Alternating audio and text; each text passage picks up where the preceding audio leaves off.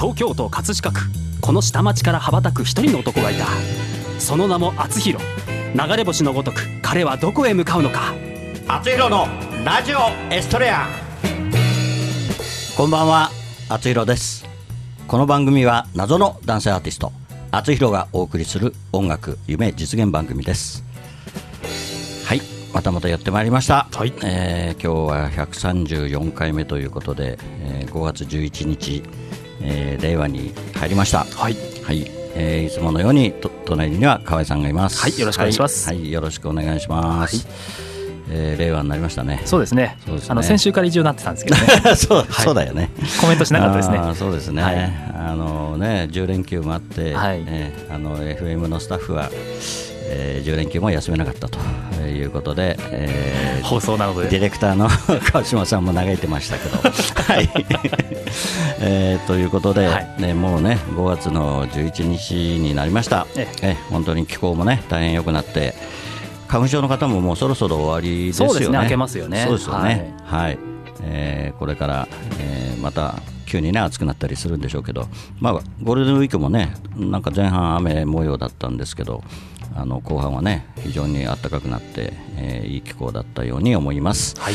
はい、えーそれで今日のお客様ですけれどもあの手話教室をされております、はい。えー手話教室花の木の、えー代表の鈴木道夫さんです。はい、あのこんばんえーはい。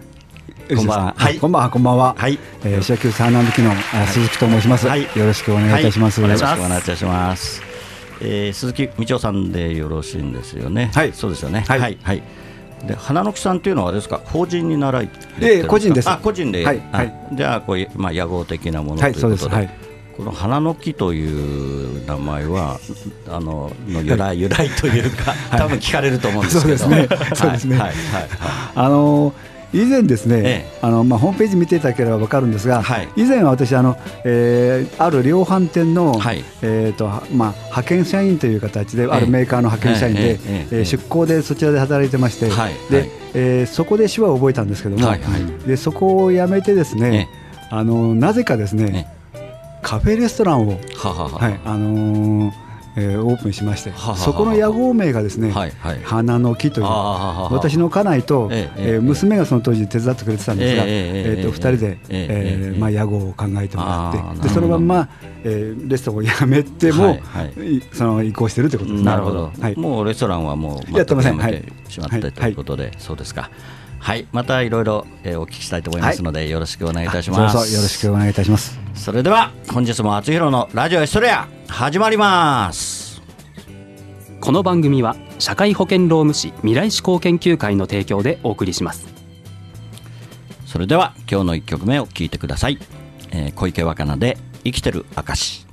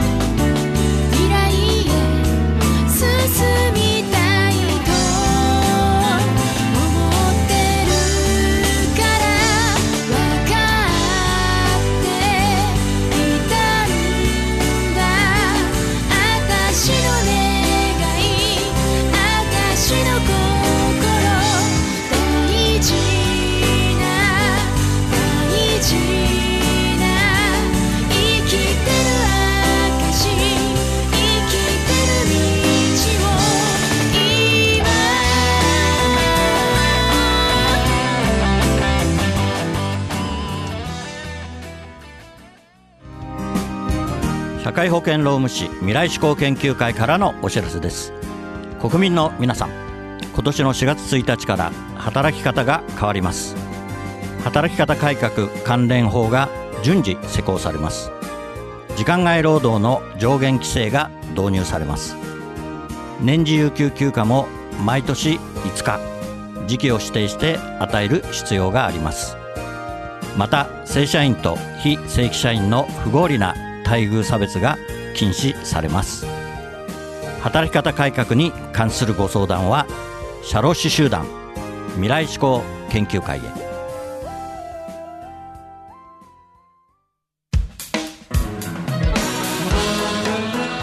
はい、えー今日はですね、えー花の木、えー手話教室をの代表の、えー鈴木道夫さんに来ていただいております。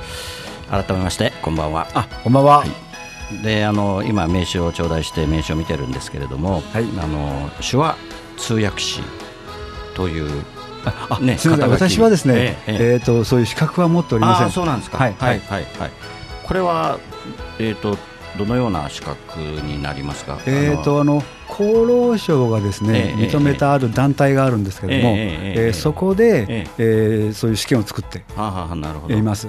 で、そこの試験に合格した人が手話通訳士という、まあ、世界あ世界ではごめんなさい、えええーと日本の、え全国はあ統一の試験をするんですが、なるほど、はい。それは年年に1回とか？年一回です。か年一回ですか、はいそうするとまだ国家資格というわけではなではくてないです。検検定資格みたいな形ですかね、まあ検定とはまた違いますまた違いますか、はいはいはああじゃあまあ結構大変な大変です。まあご合合格率もそんなに高くはない。そうですね。はいはい。ああそうですか。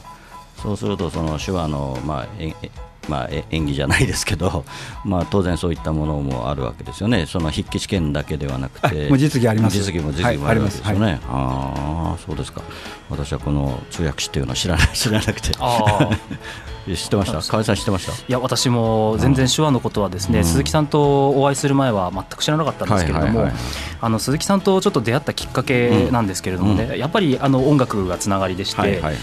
あの耳が聞こえない方々にう音楽を見せてあげたいっていうことを鈴木さんがおっしゃってて、あそれはちょっと面白い話だなと思って、あのお知り合いになったっていうところからなんですね。でちょっと鈴木さんにもあの今日お伺いしたかったんですけれども、はい。やっぱりその鈴木さんがこれおっしゃってて私全然知らなかったことなんですけれどももともと耳が聞こえなかった方うんの手話と、うん。えー言葉は知ってたけれども後からその耳が聞こえなくなってしまった方の手話と表現が違うっていうことを、ははい。い伺ったんですね、はい。これはどういうことなんでしょうか？えーとですね、まあえーもうちょっと詳しく言いますと聴覚障害者という中でまあ分類がありまして、はい。で生まれつき聞こえないっていう、まあ、え聴覚障害者手帳でいうと2級以上ですね、うん2級以上の方はロうんー、ねうん。ロー者とか、ローア者っていう言い方をします。それとあとあの聴覚障害者手帳ってなぜか1級と5級がなくて2、3、4、6級なんですがほう。3級から軽い人のことを難聴者と言います。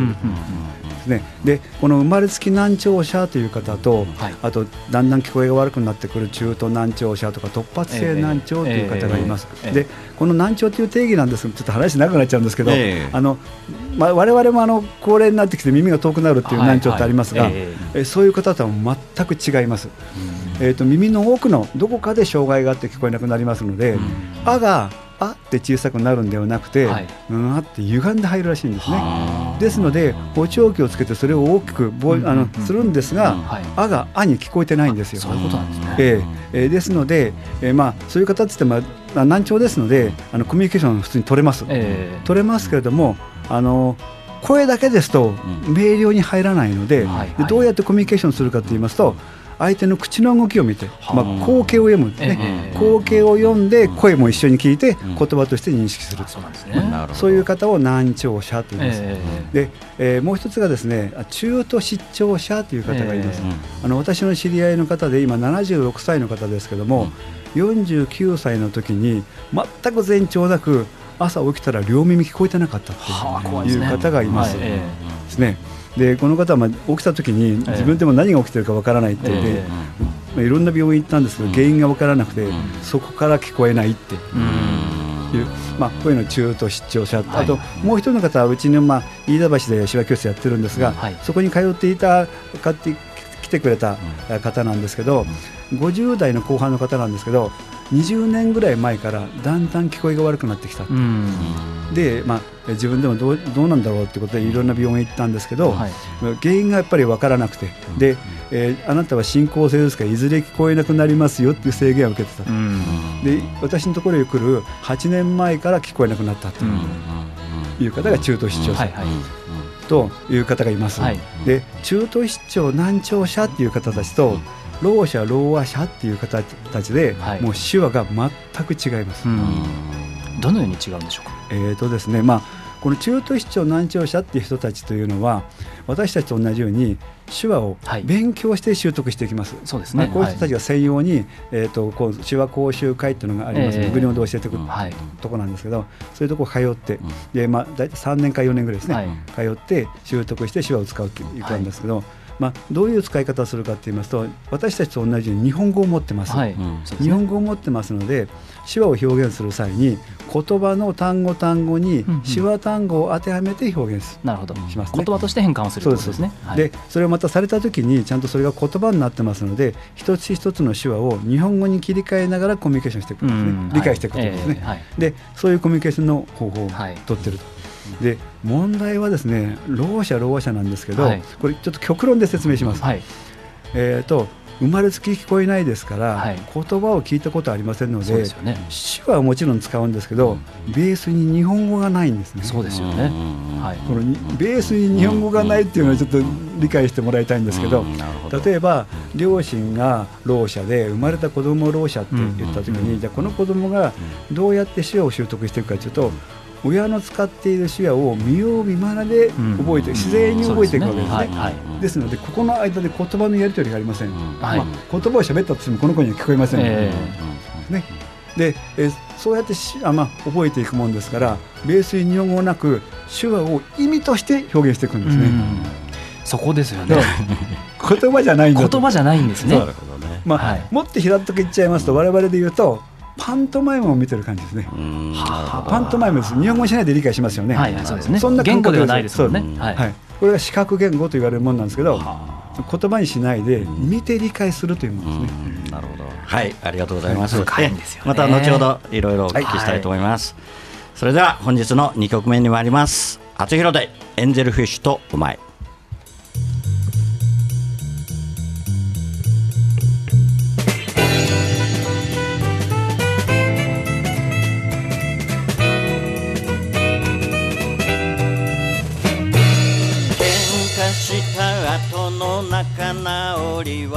水族館と決まってた。初めて二人デートに行ったあの日を思い出すため。エンゼルフィッシュの水槽の前。水の中の天使はどこを？飛ぶのだろうと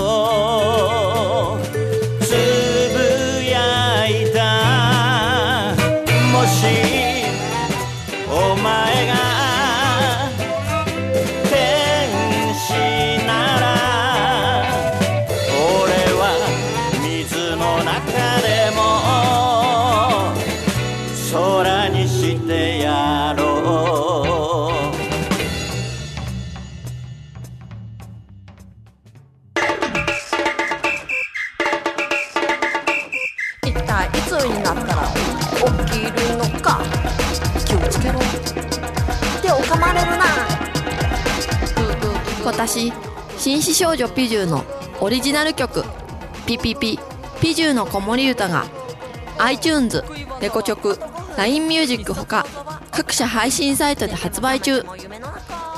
歌のラッコチャンネルでは自分の歌詞に曲をつけてくれて配信デビューまでできちゃいます。詳しくは歌のラッコチャンネルで検索。メッセージはライフ。歌のラッコチャンネル。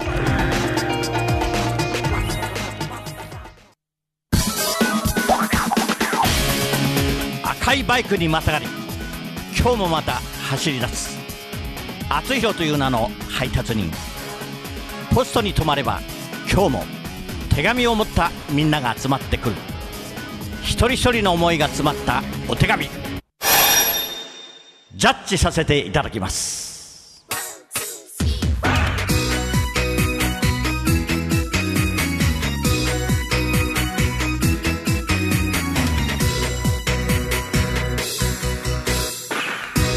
厚弘郵便局。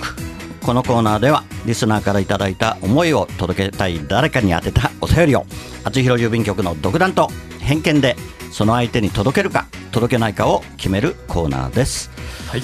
はい厚弘郵便局コーナーやってまいりました、えー早速ですねはい。始めたいと思います、あの鈴木さんにもあのコメントをちょっと していただきたいなと 思ってますので、えぜひよろしくお願いします。はい、今日はですね、40代男性、えーラジオネームうなぎゅう大好きさん、えーからです。はい、えーナレーションはいつものように散歩子さんこと北野美穂子さんです。よろしく。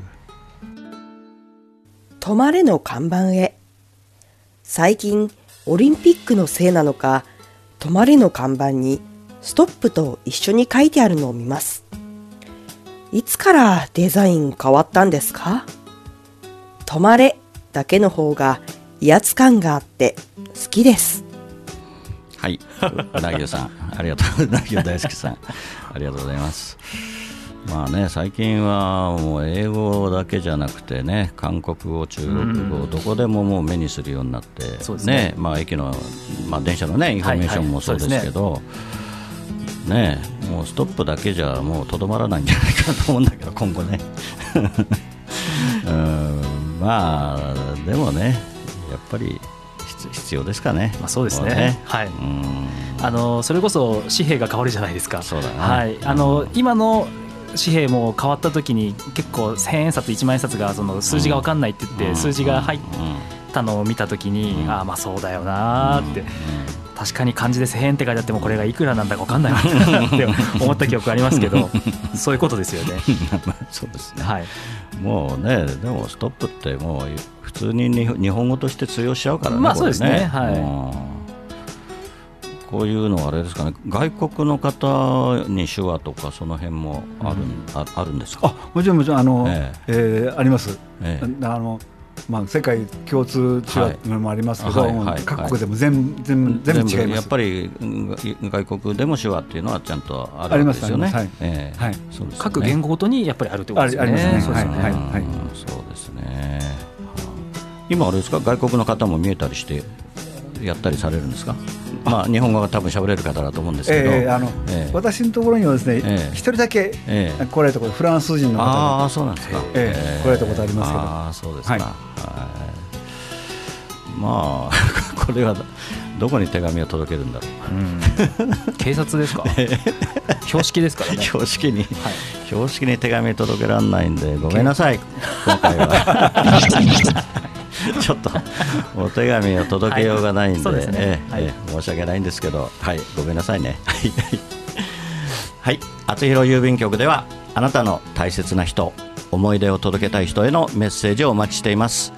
素敵なお手紙は私が歌を添えてその方のもとへお届けします。誰かが誰かを思うその心が厚弘郵便局で有効な切手ですメールの宛先はラジオアットマーク学語ドットネットです。皆様のご利用心よりお待ちしております。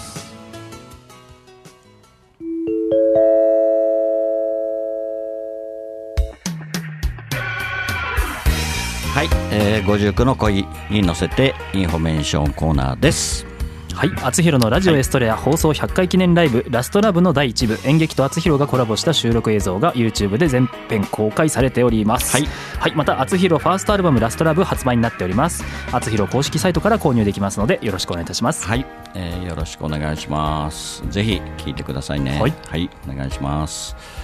えー先ほどもちょっと、えー鈴木さんお話が途中になってしまって、はい、あはい。のまだ若干時間がありますので、はい、続きというか、ね、やっぱりいろいろ複雑ですね。そうですね、はい、うん。あのまあ、私のこだわりで言いますと、ええ。あの先ほどもちょっとあの、まあ、話途中だったんですが、ええ。耳の聞こえないその手話というのも、えもう皆さん違うんですよね。うん、皆さん違います、ね。はい。うん。まあ、極端なこと言いますと、まあ、韓国語だの、中国語だの、英語だってぐらいに違います。うん。なるほど。違います。うん。ですので、あのーまあ、私たち、まあ、手話を勉強した際に、ええ。どういう聞こえない人と接するか分かりませんので、うんはい。あこの人はこういう手話なんだなって思ったら、その人たちの方に、こちらから合わせてコミュニケーションを取るのがマナーじゃないかと思ってます。です。ですので、合わせられるような手話のできる人を一人でも多くしたいなっていう思いがあります。なるほど。はい。ね花の木さんとしては、えーすみません。どのような営業をされていらっしゃるんでしょうか？営業はですね、教室という意味で。はい。今あのホホームペホームページしかありません。はい。はい。えっ、と花の木の花があの、えーいわゆるレンゲの、花ですね。レンゲの花ですね。はい。はい。花に、えーこれはののはなんていう？乃木坂のあのそうですね。あ乃木坂のの、のので樹木の樹。そうです。はい。はい。と検索していただくと花そうですね。はい、はい。ホームページが出てきますね。まああの花の木えードットインフォでいいんですかね。はい。はい。そうですね。ねはい。はい。はい。亀有でもやられてらっしゃると。はい、あのアリオ、あるよね。アリオ神有店の。あそこに、ええええーしえーとカルチャー教室がありまして、はいはいはい。あありますね。そこに、はい。えーと月に2回ですが。あ月2回ですか、あじゃあ土曜日。皆さん問い合わせていただいて、そうですね。はいはいはい。もう鈴木さんいつもあのお会いすると本当ににこやかでもう本当にあの面白い方なんですよ。もうちょっとあの なんかあのすごくですねラジオでお伝えできないのがこれあのー。心苦しいんですけど。最初のお話でもともとね、その量販店の販売員でね、はい。多分有名になられたと思うんですよ。そうですよね。やっぱりそういうねいろんな起点が聞かれてで手話でまあね、えー聞こえない方に、えー商品説明をされたわけですよね。はい。はい。はい。それがきっかけだと思うんですけど。でその後に結局手話教室をやらずに、えー、とカフェですか？そうです。をされたと、はい。あ行ったんですね。ー行った行った。でも本当はカフェをやりたかったんですかね。やりたくなかったんですけど。そうなんそうなんですか。やりたくなかったんですけど、はい。なぜかそういう方向性に行っちゃいまあしたーそうなんですか。家族と話し合いで。じゃあ奥様とか娘さんがぜひやろそうね。やりたいということでしぶしぶそうですそうですはい。うんじゃあ。でも似合いますよねカフェのあーね。カフェのマスター似合いますよ似合いますよね。でもしぶしぶやったんで失敗してしまったと。そうですね。いうことですかね。そうですね。そういうことですね。はい。えーでもね、今は非常に素晴らしいお仕事だと思いますので、はい。ありがとうございます。はい。ぜひあのも頑張ってういろんなあ続けていただいて。のテレビドラマの、ね。えー手話監修されていたりとか、ね。はい、されてらっしゃるんですよね。だからね、いろいろとあのホームページ見ると、はい。本当にいろんな。えたけしさんにも指導されたんですか？ビートたけしさんにも。たけしさんではなくて、ええええあのたけしさんが、うん。えっとあれはだっていいろんな役になってあの、はい。あのあれはえっと選挙の、うんうん。なんつうの？自分のアピールする候補者のその後ろに通訳者がええ。つきますよね、その通訳者を派遣したんです、私が、なるほど。そうなんですね。そこの収録で、お会いしたんですがはい、そうですね、いろんな派遣依頼がねあるでしょうしね、はいはいまあ、はい。当然選挙の時とかね、はい。まあ非常にもう今はなくてはならないですもんね、手話はね。はい、はい。いえーいろいろありがとうございました。またあの来週も来ていただけはいるということなんで、ありがとうございはい。あの来週も、えーまたいろいろお話を、はい。えー聞きたいと思いますので、よろしくお願いいたします。よろしくお願いしまありがすとう。ございます。それでは本日のラストナンバー、厚弘で葛飾の星になって。夕暮れかすむ目の前ラジオから流れる歌ブランコの音が止まり遠い記憶流れてくる。殴られた痛みより舌を出して笑った。痛む膝小僧をつばつけて。翼を持つ竜の背中。描く。葛飾にこの空に。葛飾にこの街あり。見上げた空はのままの青だ。葛飾にこの変わり葛飾にこの人あり。見上げたら星空が輝いてる。ここは東京葛飾。お送りしてきました「あつひろのラジオエストレア」お別れの時間となりました。番組では皆さんからのメッセージをお待ちしています。あつひろ郵便局コーナーでは誰かに宛てたあなたのお手紙をお待ちしています。メッセージを採用された方の中から毎月1名様にサイン入りあつひろファーストシングル「青のエストレア」をプレゼントいたします。宛先メールはラジオアットマーク学語ドットネット。ファックスは0356705332あつひろのラジオエストレア宛てにどうぞ。ラジオエストレアは放送終了後この後日付変わりまして日曜日0時よりあつひろ公式サイトから視聴可能です。ホームページ学語ドットネットスラッシュあつひろにアクセスしてください。はい、えーあと30秒ほどになりましたけれども、えー今日は本当に、えー手話の、えーお話を聞かせていただいて大変勉強になりました。本当に我々ね全く気がつかないですね。本当にね。そうですうん本当に耳が聞こえないっていうのはねどんなに辛いことか本当にね、はい。えーその人じゃないと分かりませんもんね。そうですね。はい、はい、ありがとうございました。じゃあ来週もお待ちしてます、はい、ありがとうございました。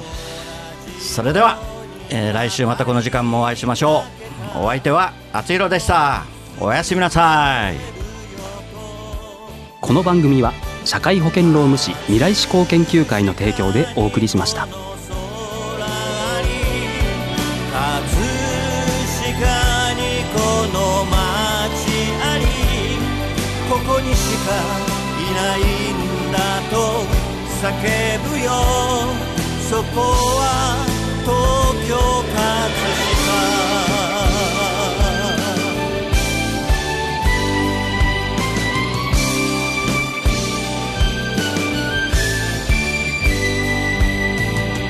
葛飾にこの空に葛飾にこの街あり葛飾にこの川に葛飾にこの人あり